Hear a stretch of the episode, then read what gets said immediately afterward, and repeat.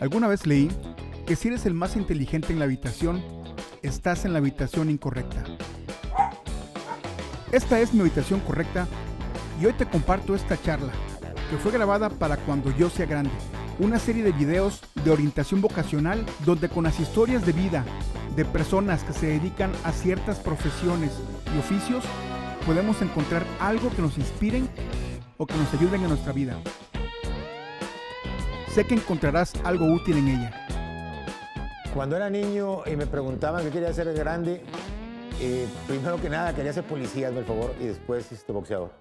Mira, yo la, decisión de dedicarme a esto fue porque la vida misma me lo puso. No, a veces uno piensa eh, que su futuro está en otras cosas o, sueñas en, tener a la una empresa, como en aquel tiempo yo tenía mi negocio, que duré con él 19, 20 años, que todavía lo tengo. Este, algún día regresaré eh, a la carpintería.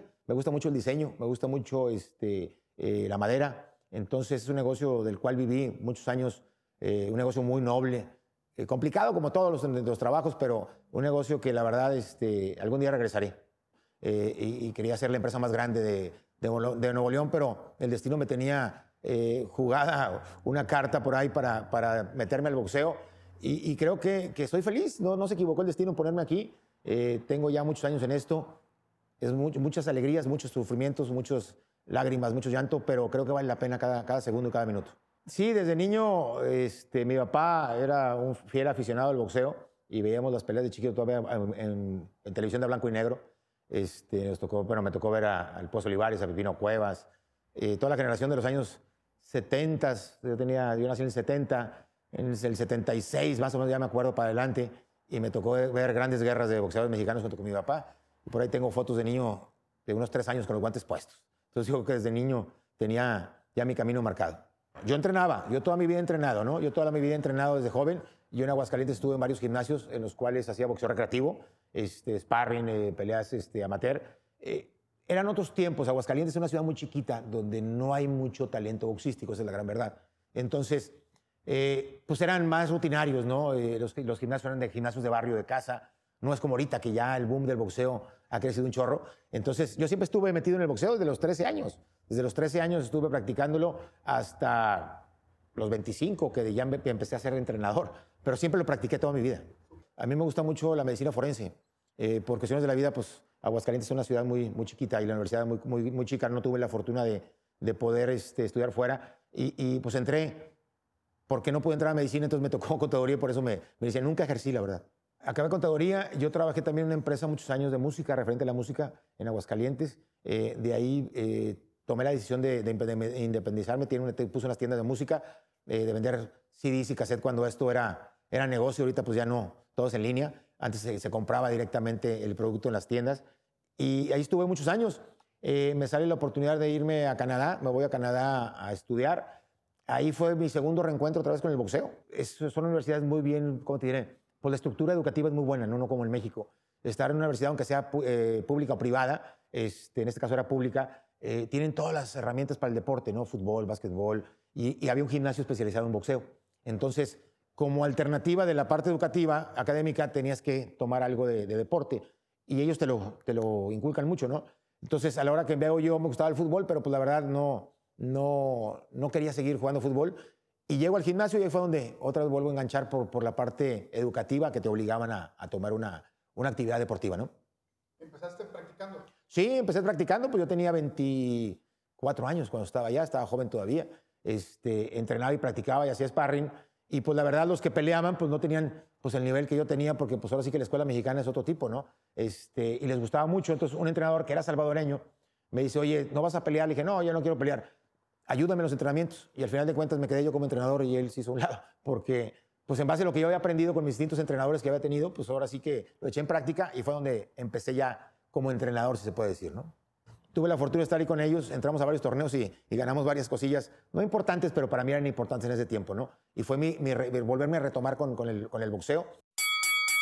Después regreso a, Monterrey. Eh, hace 25 años llegué aquí a Monterrey. Tengo 50, la mitad de mi vida este, que yo llevo aquí. Sigo siendo hidrocálido de, por, de, ahora sí que de sangre y de hueso colorado. Pero Monterrey me ha tratado muy bien, Nuevo León me recibió muy bien. Llego a Monterrey a trabajar el Grupo Gamesa. Me trae para acá el Grupo Gamesa. Estuve ahí en logística. La verdad fue una etapa muy padre. Y estando aquí empiezo a preguntar por gimnasios. Eh, y conozco a, Lorenzo Ríos. Él tenía, tenía un gimnasio que se llamaba el Sport Medicine, que era muy famoso aquí en San Pedro. Eh, donde todos los niños, ahorita ya adultos o hasta ya tienen hasta nietos, pasaron por las manos del Lenchito. Eh, muchos peleadores profesionales. Llego con él y yo llegaba siempre todos los días a las 6 de la tarde y me quedaba con él hasta las 9 de la noche. Este, él me enseñó a manoplear, él me enseñó a, mejorar lo que era el golpeo en la parte eh, profesional, si se puede decir, ¿no? Este, pues a dirigir los entrenamientos, hasta este cargo de ciertos peleadores. Y ahí empecé mi carrera con él. Pero yo no me quería dedicar a esto, o sea, realmente yo lo hacía como hobby. Y Lenchito siempre me dijo, tienes madera, dale, no te, no te, no te desvíes de esto. Y a la vuelta de, no me acuerdo si 10 años, más o menos, un día deciden cerrar el gimnasio, nos dieron las gracias. Y Lenchito me dijo, pues ya estás listo, ya estás listo para poner tu gimnasio. Y desde entonces puse mi gimnasio y hasta la fecha ya trabajo este, con mis peleadores propios, ¿no? ¿Tuviste duda de poner gimnasio? Sí, claro que sí. ¿Por qué? Porque mira, yo no siendo boxeador profesional, hay un, hay un, hay un estigma ahí de que si no fuiste boxeador profesional no puedes ser entrenador, ¿no? Entonces, sí batallé mucho porque pues, nadie creía en mí, así de sencillo, ¿no? Este, decía, pues el que va a saber de boxeo, no fue profesional. Entonces, yo me documentaba mucho, yo veo muchos videos, leo mucho, eh, aprendí de muchos entrenadores. Entonces, ahí es donde te empiezas a empapar de que no, no, necesariamente necesitas ser entrenador, eh, boxeador profesional eh, para ser entrenador. Obviamente sí tienen las bases, la gente que se subió al reina a pelear profesionalmente, pero no es una regla que tengas que ser boxeador para poder ser buen entrenador. Entonces, creo yo más en la documentación, creo más en el trabajo en el día a día y creo más en la, en la capacitación que tienes que ir tomando de, de todas las gentes que han estado a tu, a tu, cargo o a tu, a tu lado, poder tomar de cada uno tu, tu, forma de ver el boxeo. De entrada, mi primer peleador profesional se, llama, se, llamaba, se llama, porque todavía vive, Alejandro El Elegido Barrera. Él, él llegó conmigo de rebote. Él tenía una, pelea, una carrera profesional, no me acuerdo si siete, ocho peleas había hecho, pero había tenido problemas ahí con sus manejadores, entonces me buscó, lo conocí en un gimnasio, y ahí empezó la carrera como entrenador y manager eh, de un peleador. Al principio, pues Tú sabes que la vida del peleador está en tus manos. Entonces, hay veces que dudas y hay veces que piensas, ¿y será, estaré capacitado para poder subir a alguien al ring? Y te entran ciertos, este, pues ahora sí que presiones de decir, ¿y si le pasa algo? Porque yo soy el responsable, ¿no? Entonces, ahí en ese tiempo con Alejandro Barrera me ayudaba un cubano, Norberto Norris, y él se hacía cargo más de la esquina, yo me hacía cargo más de la parte de, de abajo del ring. Eh, y fue aprendiendo poco a poco hasta tener la confianza suficiente para poder dar ese paso y estar directamente ya en la esquina. ¿Por qué depende la vida de este? Sí, por de entrada, porque pues pelean a golpes, ¿no? Entonces un mal golpe, eh, si el boxeador no se preparó bien y tuvo una mala deshidratación, porque el peleador se deshidrata al final de cuentas para poder dar un peso, todo eso puede ser causa de una muerte, ¿no? Este, el boxeo es tan duro que la vida se juega arriba del ring cada, cada, cada round. Entonces, es muy complejo. Entonces, el tener la vida de alguien en tus manos, híjole, es, muy difícil, ¿no? En las victorias todo el mundo es contento y todo es felicidad, pero cuando viene una derrota donde sale un peleador lastimado, cortado, eh, lo, noquean y no sabes lo que va a pasar porque los golpes son acumulativos. Entonces, la verdad es una, es una, es una profesión muy difícil que tienes que tener mucho carácter y tienes que irte documentando para poder, en dado caso que llegue ese momento, poder este, tener, tomar las decisiones correctas, ¿no? Mira, una de las cosas que, tenemos como valor en nuestro gimnasio es a la gente que no puede pagar no se le cobra, entre ellos los boxeadores profesionales. Este, ¿Cómo le vas a cobrar a un muchacho que hace dos horas de camino, que apenas junta para el camión? Hace dos de venida, dos de regreso, ¿eh? son cuatro horas. Entonces, la mitad del día se la pasa en, en traslados y todavía le vas a cobrar un entrenamiento. La verdad se me hace inhumano, ¿no? Porque ellos juntan hasta sus moneditas para poder venir. Entonces, yo siempre he dicho que si alguien no puede pagar, no, es necesario que me paguen. Eh, esto es más por corazón y por, por ayudar que lo que te da el dinero, ¿no? Eh, prefiero tener una cartera llena de amigos que llena de billetes. Entonces, gracias a, la filosofía que tenemos como gimnasio, la gente nos ayuda. Tengo amigos empresarios que vienen y nos ayudan y ahí te va dinero para esto, ahí te va dinero para los muchachos, ahí te va dinero para esto, para los guantes, para, para la dieta, para los médicos. Tienen a veces mejor servicio médico que yo ¿Por qué? Porque mis amigos, como les digo, ustedes van al Zambrano, yo voy al doctor Simi, pero no le hace, ellos son deportistas de alto rendimiento y lo merecen, ¿no? Entonces, esa parte de, no cobrar eh, es para poderlos motivar también a ellos. Ven, yo pongo de mi parte, tú pones de tu parte y vamos a ver hasta dónde llegamos. Eh, ¿Por qué? Porque, como te digo, es muy difícil que se coloque uno por ahí. Ojalá y tuviera yo la varita mágica de poder cambiar el destino de cada uno en cuanto a llegar a ser campeón del mundo. Se trabaja para eso, pero hay veces que la suerte, la suerte juega, ¿no? Entonces, todo eso debe, yo lo hago por corazón. Eh, a mí siempre me ha gustado ayudar. En mi casa, mi madre, que todavía vive, gracias a Dios, eh, en mi casa desde niño siempre, primero comían mis amigos y después yo. Eh, yo vivo en Aguascalientes, mi mamá, en la casa de mi mamá vive en Aguascalientes, cerca del ferrocarril.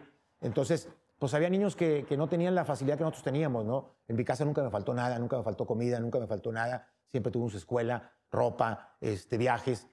Arriba del promedio, vaya, ¿no? Y pues en el sector donde yo vivía, no. O sea, la verdad era, un sector bastante complicado, de mucha violencia, de mucha adicción, de mucho tomadera. Y mi mamá siempre que llegaba yo con mis amigos del barrio, pues a lo mejor no habían comido. Y mi mamá le decía, primero comen él y después tú. ¿Por qué? Porque ellos se van a ir, a lo mejor no vuelven a comer y tú sí, aquí en la casa tienes lo que tú quieres, ¿no? Entonces, desde ahí me, me, nació a mí el primero dar, no me importa no recibir, siempre he sido así. A mí el dinero no me mueve, la fama tampoco. Entonces, para mí eso es lo, más importante, el poder ayudar a alguien más. Nunca le puedes negar la oportunidad a alguien. Obviamente hay gente que la toma y, y, no la sabe valorar, es otra cosa, pero de ti tienes que darlo, tienes que darle la mano a la gente para, para poderle ayudar en lo que ellos, en lo que tú creas que puedas eh, aportarles. Entonces, Siempre ha sido así, el boxeo es parte de eso. El boxeo ayuda a muchos jóvenes, a muchos jóvenes que vienen con su ilusión de poderle comprar una casa a su abuelita, cambiarle la vida a su papá, a su mamá, porque vienen de estratos sociales muy complicados.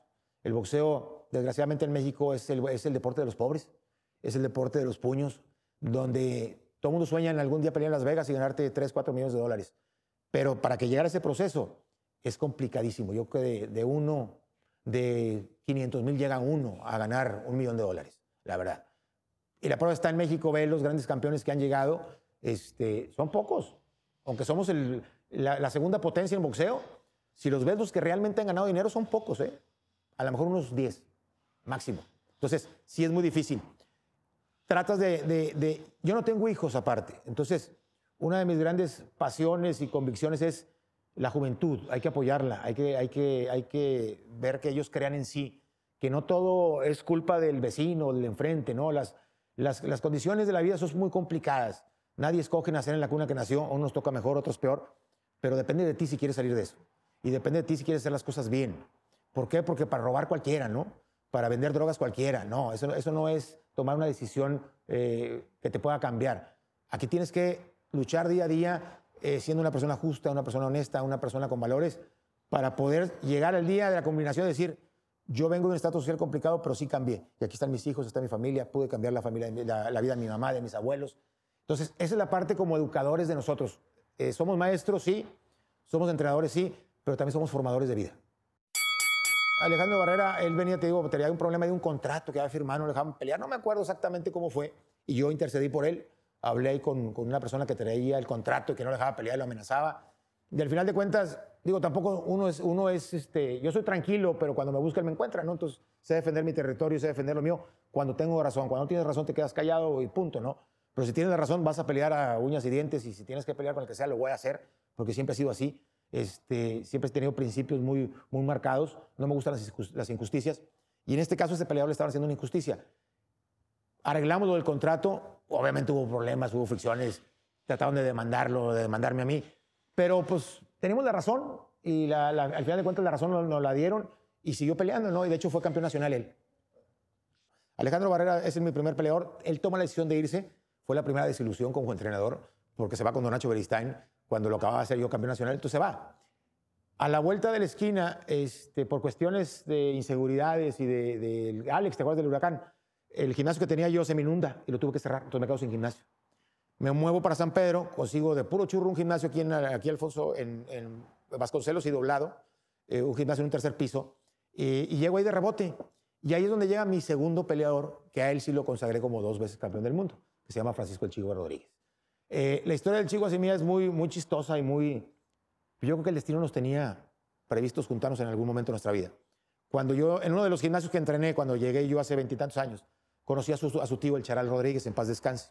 Él fue campeón nacional, un peleador duro, un peleador fuerte, desgraciadamente como la mayoría, y que no quisiéramos que sucediera eso, toman el camino de, de, otros lados. ¿no? Desgraciadamente muere el, muere el charal, pero antes de morir me informa, me platica de su sobrino, de Francisco el Chivo Rodríguez, que no era el Chivo en aquel tiempo, era Francisco Rodríguez, eh, que tenía dos peleas y que no quería lo que le pasara, que le pasara lo mismo que a él, que le habían robado las bolsas, que no habían sabido negociar, que lo habían llevado de carne en cañón. Y yo le dije, sabes que yo no quiero peleadores profesionales, ¿por qué? Porque uno me acaba de traicionar. Entonces yo me quedo entrenando a los chavos, yo no busco fama ni nada de eso, ni dinero, me quedo con los chavos. Al paso del tiempo, el elegido Barrera viene a pelear a Monterrey y voy yo a tratar de arreglar la cosa de mi contrato, no por la cuestión monetaria, sino por el hecho de haberse ido sin avisarme. Al final de cuentas llegamos a un arreglo, no pasa nada, siguió peleando y ese día me quedo yo a la función de box, que era el Tecate Box Tour, me acuerdo perfecto. Y sale al ring un muchacho de 16 años, se sube al ring, pelea y no queda un fulano en 42 segundos. Dije, ah, mira qué bueno ese muchacho. ¿Quién era? Francisco Rodríguez. A la siguiente semana vuelve a pelear, como noqueó en un round, lo vuelven a programar. Dije, ay, mira ese mismo muchacho, pum, noquea al otro en dos rounds. Ahí quedó la historia del Chihuahua y yo. O sea, la primera vez que yo vi pelear al Chihuahua Rodríguez. Pasa el tiempo, me marca el charal y me dice, oye, ayúdale a mi sobrino. No, no, yo no quiero pelear profesionales. Me lo manda al gimnasio y era el tiempo donde estaba la inseguridad, acaban de, de quemar el Casino Royal. O sea, estaba muy feo el asunto, ¿no? Estábamos en un 12 de diciembre, estábamos Cruz, un entrenador que trabajaba conmigo, y yo, estaba solo en el gimnasio un viernes. Y de repente vemos que se asoma, como en un tercer piso se asoma, alguien con un, con un cubrebocas, lente, lente oscuro y cachucha, no se veía la cara, y se asomaba y se metía. Entonces Cruz me dice, oye, no nos van a cobrar piso, asómate. Entonces lo mando a ver quién era, y le dice, ¿qué pasó a tus órdenes? ¿Usted es el charro? Le dice, no, es aquel. Ah, pues es que necesito hablar con él. Entonces me mandan a hablar, llego yo, y el, y el en ese tiempo, pues era Francisco Rodríguez, traía lente oscuro, paliacate y no le, no le veía la cara, y usó una gorra. Y empieza a decirme que, que, su tío lo mandaba conmigo, pero que él no quería ir. Entonces yo le dije, pues ya somos dos, yo tampoco quiero que, venga, que vengas. Este, pero a ver, quítate los lentes. Entonces se quita los lentes y le veo la cara y dije, tú eres el muchacho que peleaste hace tres semanas y ganaste, sí. Y volviste a pelear, sí. Le digo yo, quédate una semana y si no te gusta, te vas. Y si cumplimos con tu tío, yo cumplo. Se queda la semana, entrena conmigo. Al final de la semana le digo, oye, oye Francisco, Junior, le decían Junior, ¿qué onda? ¿Te quedas o te vas?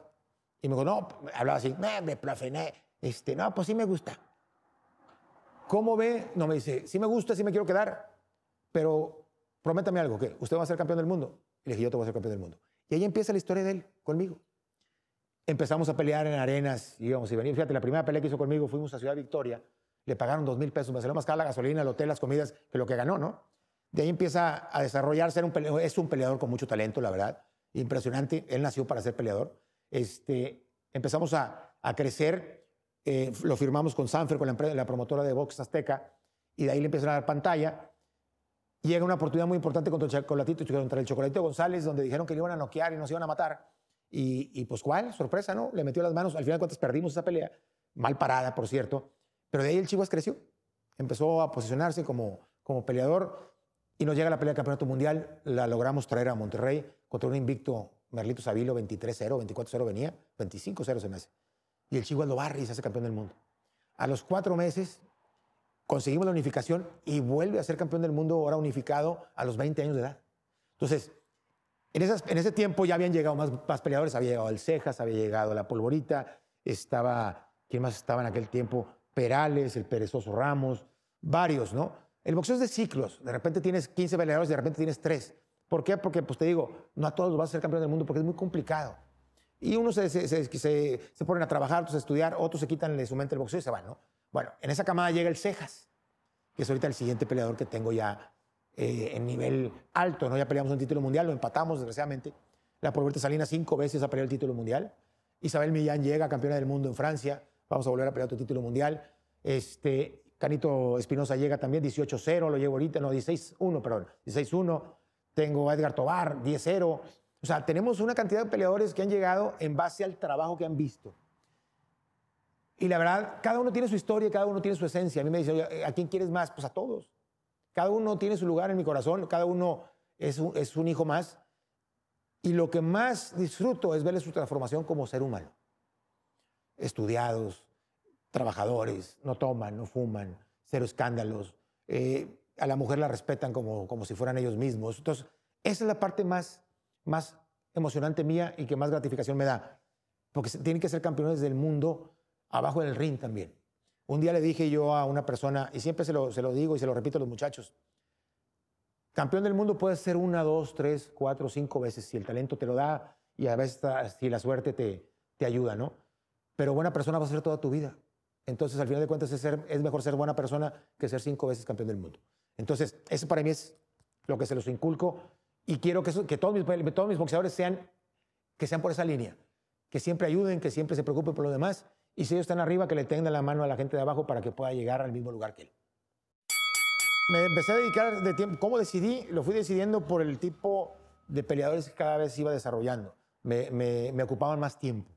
Me ocupaban que mi presencia estuviera aquí desde la mañana, llevarlos a correr a las 5 y media de la mañana, estar aquí a mediodía y si había un tercer entrenamiento, estar con ellos. Entonces, te empiezas a dar cuenta que eres necesario para ellos y que te necesitan para poder desarrollar lo que ellos creen que tú les puedes enseñar. ¿Sí me explico? Entonces, ahí es donde uno entiende y, y, y, dice, ¿sabes qué? Tengo que estar 24/7 con ellos. ¿Por qué? Porque si ellos están apostándole por mí, yo tengo que apostarles por ellos. ¿Dudaste que pudieras vivir de esto? Sí, claro, claro, por supuesto, y sigo dudando, ¿eh? Sigo dudando, la verdad, este, el boxeo me ha, me ha hecho ganar dinero, sí, me ha hecho perder más dinero todavía, pero te digo, yo a mí el dinero no me mueve. Este, yo sé que si me regreso a mi negocio de la carpintería, en un año estoy con dinero otra vez, no tengo problemas. Pero la satisfacción que tengo aquí no me la va a dar aquel negocio. ¿Sí me explico? Este, este negocio es más por, por la parte eh, sentimental o la parte emocional que podemos aportarle a la comunidad, en este caso a los jóvenes, que por la parte significativa del, del dinero. Sí, me preocupa, claro, porque todos queremos vivir mejor y necesitamos tener nuestras necesidades básicas cubiertas. Eh, y más porque pues sí he tenido mucho dinero como no he tenido nada. Entonces, he estado arriba como he estado abajo. No me preocupa las caídas tampoco. Me, me, tengo que, ¿cómo te diré? Uno tiene que entender de que si estás arriba no es eterno, ¿eh? Porque yo he estado arriba con un dos veces campeón del mundo, todos los periódicos hablando de uno, este, alabanzas, patrocinadores llegaban, hacían fila. Y el día que se fue, se acabó todo, ¿eh? Entonces somos pasajeros. Entonces te tienes que dar cuenta y darle a cada, a cada cosa del justo medio, decir, esto es por el momento, quién sabe mañana, quién sabe dentro de un mes, quién sabe dentro de un año. Hay que vivirlo el día a día y hay que aprovechar las oportunidades que se presentan al máximo. Mira, yo no creo en la suerte, creo en el destino. Yo no creo en las coincidencias, creo en el destino. Cuando yo conozco a alguien o llega un peleador conmigo, es porque Dios me lo mandó. ¿Sí me explico? Y te pongo un ejemplo. Hace dos semanas o tres, yo había decidido no recibir a ningún peleador ya. Nuevo, vaya. Dije, me quedo con los que tengo. Tengo 16 peleadores profesionales. Con ellos me la voy a jugar. ¿Por qué? Porque yo también estoy planeando mi salida del boxeo. Yo también quiero hacer otras cosas aparte del boxeo, como entrenador, como manager, como motor. Quiero ser analista de boxeo. Pero para ser analista necesito tener cinco títulos mundiales más. Tengo, tengo tres, necesito ganar cinco más. Eso es lo que yo creo para que me dé voz dentro de un micrófono y decir, espérenme, hice 120 funciones, coroné a 7, 8 personas campeonas del mundo. Entonces tengo los argumentos para poder debatir, ¿no? Pero mientras no los tenga, pues no lo puedo hacer. Entonces, hace dos semanas llega un muchacho nicaragüense, o nicara, ¿qué es nicaragüense? Que se viene de mojado, ¿eh? Se viene la bestia en el tren. Y su sueño es el boxeo y él quiere ser peleador. Entonces, me habló, le dije, mira, no estoy recibiendo, pero me insistió tanto y también dije, a ver, pues Dios me lo está mandando para que me lo ayude, para ayudarle. Ese muchacho no tiene a nadie aquí en México. La familia la dejó allá. ¿Qué tanta necesidad puede tener el muchacho para haberse venido, no? O sea, para haber dejado todo allá. Entonces dije, bueno, lo voy a escuchar. Vino un muchacho, un muchacho este, humilde, muy, muy humilde. Me platicó toda su odisea y dije, ¿sabes qué? Yo no tengo corazón para decirle que no. Y se lo dije abiertamente, yo no sé, no te he visto ni boxear. No te he visto ni hacer sombra, ni saltar la cuerda. Pero si Dios te mandó para yo poderte ayudar, yo lo voy a hacer. No te garantizo que vas a ser campeón mundial o tan siquiera, a lo mejor ni siquiera vas a pelear profesional. Pero lo que sí te garantizo es que voy a tratar de ayudarte para que te puedas, que tu vida cambie un poquito. Entonces, por eso te digo que no creo en la suerte, no, creo en las coincidencias, creo en el destino. Mira, yo soy muy tenaz. Yo a veces soy muy terco y necio, ¿eh? Y soy muy competitivo. Entonces, dentro de, todo lo que he pasado, yo creo que mi, competitividad es la que me ha sacado a flote. Porque yo soy una persona que digo, no, van a poder, no vas a poder. Ah, no. Y me puedo trabajar y lo logro y vuelto y le digo, espérenme sentados porque ya lo hice, ¿no? Entonces, en esa parte soy muy, muy obstinado, soy muy disciplinado. Eh, yo todos los días me levanto a las 5 de la mañana, 5 y media, todos los días, para poder estar presente en los entrenamientos. Cuando dices, pues ya pusiera, yo pudiera estar en mi casa, ¿no? Pero también eso se lo aprendí a don Nacho Beristain. Don Nacho Beristain tiene 81 años y sigue subiendo peleadores de cuatro rounds. ¿Tú crees que don Nacho tenga la necesidad de subir un peleador de cuatro rounds? No. Pero él dice, él me necesita en mi esquina y ahí estoy. Entonces, son las cosas que vas aprendiendo de todas esas grandes personalidades que conoces, ¿no? Yo soy muy tenaz. Me dijeron que, que nunca iba a poder hacer una función y ahorita llevo más de 90. Me dijeron que no iba a tener un campeón mundial y tengo tres títulos mundiales. Me dijeron que nadie, que yo no podía ser peleadores. He debutado peleadores con sus carreras completas. Entonces, Esa es la parte que me motiva. Cuando te dicen, no vas a poder. No, sí voy a poder. En base a trabajo. ¿Alguna anécdota nos puedes contar? Híjole, miles. Eh, te platico una que se me viene a la mente. Cuando Isabel, Isabel y yo fuimos a pelear a, a Londres, eh, fuimos a pelear a, a, un pueblito cerca de Leicester, se llama el pueblo. Terminó la pelea, y nos dieron nuestros tickets, íbamos a, a, regresar a Inglaterra. Yo tengo unos amigos ahí en Inglaterra, eh, amigos míos de Aguascalientes, que, de la juventud. Y, y estando en el, en el, en el, met, en el tren, pues mi, mi, inglés es corto, sé hablar inglés, pero muy limitado. Isabel no. Llegamos al metro y eran tres niveles, entonces llego al metro, digo al metro al tren, y veo un tren parado ahí con la puerta abierta. Y dije, pues déjame asomo a ver si es este el tren, ¿no? Entonces meto el pie adentro, volteo, se cierra la puerta y se arranca el tren. la cara de Isabel de, ¿a dónde va? O sea, y yo sin saber dónde iba para el tren porque eran dos horas y media. Entonces yo dije, dos horas y media hasta Londres y luego vuelve a regresar. Isabel sin hablar inglés. Y dice, pero traía un chorro de lana, entonces no te preocupes, aquí yo traía dinero, ¿no? Entonces, como esas miles, ¿eh? Miles. Un día con el Chihuahua Rodríguez, en, en, en, estamos en Hong Kong, íbamos a Macao a ver una pelea de Manny Pacquiao. Y pues Hong Kong es país, va a salir a Macao, es otro país. Pues por lógica, ¿qué necesitas? Tu papel. Pues tu pasaporte, ¿no? Estábamos ya en la fila para subir al ferry y de repente, pasaporte, pasa, tu pasaporte, Chihuahua. Ah, lo tenía que traer, imagínate nada más, ya para subirnos al ferry. Yo no sé cómo le hicimos, pero bajamos las maletas y encontramos el pasaporte del Chihuahua. O sea, cosas que después te ríes, pero ese momento te da mucho coraje, ¿no? Este, ¿Qué otra cosa me ha pasado? Pues miles, o sea, muchas, muchas cosas que ahorita sí se me, se me, me bloqueo, pero esas dos me acuerdo mucho. ¿Has pensado en dejarlo? El boxeo sí, muchas veces, muchísimas veces. Cuando yo a veces, fíjate que me he hecho, me he hecho un hombre muy solitario. Este, tengo muchos amigos, la verdad, pero disfruto mucho mi tiempo solo. Este, disfruto mucho a veces cuando llego a la casa y estoy ahí leyendo cualquier cosa, viendo la tele, y me empiezo a cuestionar yo mis, mis pros y contras de lo que voy a hacer. Y sí, sí he pensado muchas veces en dejarlo, pero a la vez volteo a ver a los chavos y digo, no, no me puedo ir ahorita. ¿Por qué? Porque si yo me voy, ¿qué van a hacer ellos? Entonces, eso es mi motor también, el, el, el tener a estos muchachos al lado mío, tanto hombres como mujeres, que se la juegan, me tienen un respeto impresionante, dan la vida por mí, como yo la doy por ellos. Y yo les dije un día, si tengo que ir al infierno, pues vamos a, a, a chicharrarnos al infierno, porque ustedes me han acompañado a todos lados, y yo lo voy a hacer, ¿no? Pero sí, muchas veces lo he pensado dejar, pero no es el momento. Película, híjole, pues mira, la de Cinderella Man es una película impresionante porque de, de, narra la historia real de un peleador que tuvo todo y pierde y regresa otra vez por sus fueros como el ave fénix. Habla también del manejador que él quiere conseguir las oportunidades al peleador y todo el mundo piensa que el manejador o el entrenador tiene dinero. Y el pobre señor había empeñado todo para, darle, para conseguir las peleas a su peleador. Entonces, tiene muchos matices y tiene muchas cosas que es verdad en el boxeo. Tanto del peleador como el entrenador o el manager, que todo el mundo piensa que estamos en la opulencia. No, tenemos muchas necesidades y muchas carencias de todo tipo. ¿eh? Eh, ¿Qué me ha dado el estar aquí trabajando? Me ha dado disciplina, me ha dado eh, creer en mí, me, ha puesto eh, días muy difíciles y muy duros, pero también me ha, dado días muy brillantes y muy soleados, que, que vale, con un día soleado matas todos los, los nubarrones que pueden estar atrás, ¿no? Entonces, el boxeo cambia vidas, a mí me la cambió. Yo era, hasta cierto punto, valoraba la vida, pero no la tomaba tan en serio como la tomo ahorita. Este, entonces me ha hecho conocer a mis verdaderos amigos, conocer también a, mis enemigos, eh, que esos los quiero tener cerquita.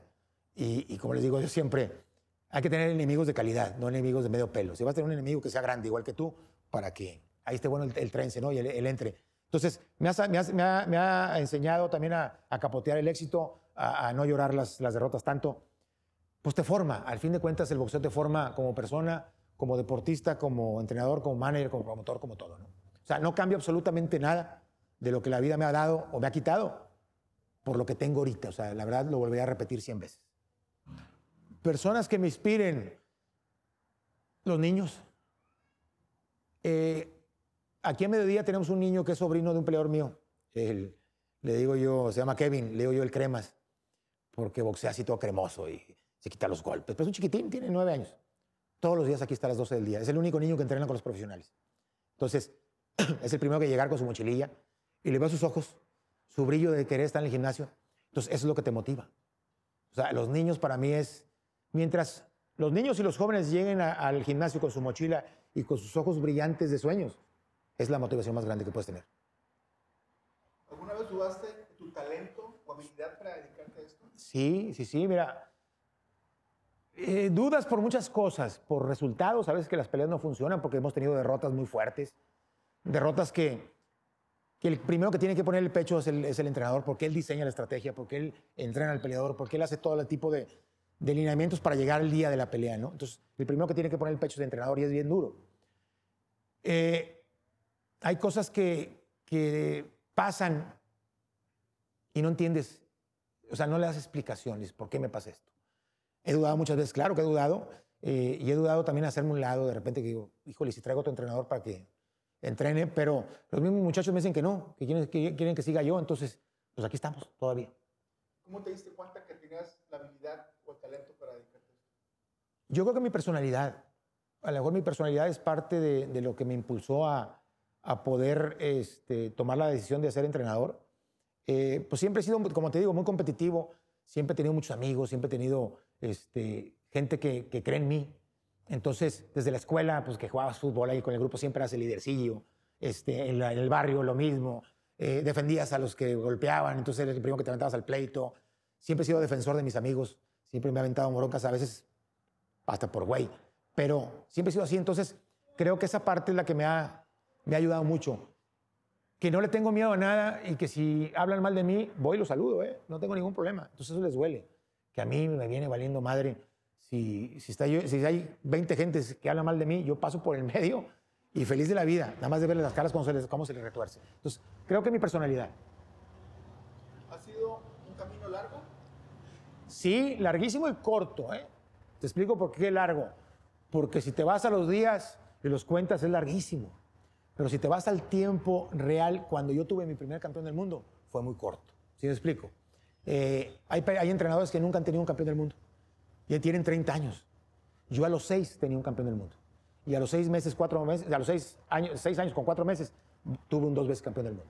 Y al año siguiente tuve mi segundo campeonato. Entonces, sí ha sido largo por los días, por los años, por la espera del nuevo campeonato que no ha llegado también, pero corto en el tiempo que lo logré. ¿Ha sido fácil? No, no, no, no, no. Esto no es fácil. Como te digo, hay muchos zancadillas, hay muchas patadas, golpes bajos, que a veces no depende nada más del entrenador y del manager, ¿eh? de la gente de pantalón largo, la que maneja el boxeo, también te va poniendo trabas. Entonces es muy difícil, muy, muy difícil pelearle a veces a los tiburones grandes, tú siendo un pececito chiquito, pero vas agarrando experiencia y vas agarrando tablas, entonces de repente ya te les pones al tú por tú. Y es donde dicen, Nachi, este güey ya creció. ¿Qué habilidades se requieren para ser entrenador? Vamos primeramente con el entrenador. Una, para mí, tienes que amar realmente el boxeo. Dos, tienes que aprender a dejar las cosas de lado en cuanto a la familia, a los amigos, a, a las reuniones, a las fiestas, porque tienes que enfocar directamente a lo que quieres hacer con tu peleador. Tienes que ser muy disciplinado, tienes que ser muy estudioso de, de videos, de lectura, de aprender, nunca cerrarte a aprender más. ¿Por qué? Porque cada vez se aprende. Un peleador amateur te viene a enseñar, ¿eh? Le aprendes a un peleador amateur y tú según tú ya sabes todo. No, no, nunca sabes todo. Tienes que aprender eso, a escuchar, a saber identificar qué es lo que te sirve y qué no. Como peleador, ¿qué se necesita? Pues lo primer lugar es disciplina para el peleador. En un mundo o en un México donde la disciplina sale de lado, batallamos mucho porque el peleador técnicamente es bastante bueno porque físicamente así somos. El mexicano es guerrero, nos gusta el choque, nos gusta agarrarnos a madrazos, pero no le gusta entrenar. Ahí dice, no, a mí póngame arriba, agárrame a madrazos. No, güey, pues para llegarte de arriba tienes que entrenar, ¿no? Entonces, la disciplina es lo básico, o lo más, lo principal, no lo básico, lo principal en un, en un boxeador. Y después, pues obviamente, eh, saberte escuchar a la gente, no, que no se te llene la cabeza de humo cuando ganas algo. O sea, hay muchas cosas que el peleador tiene que ir aprendiendo en base a su desarrollo, ¿no?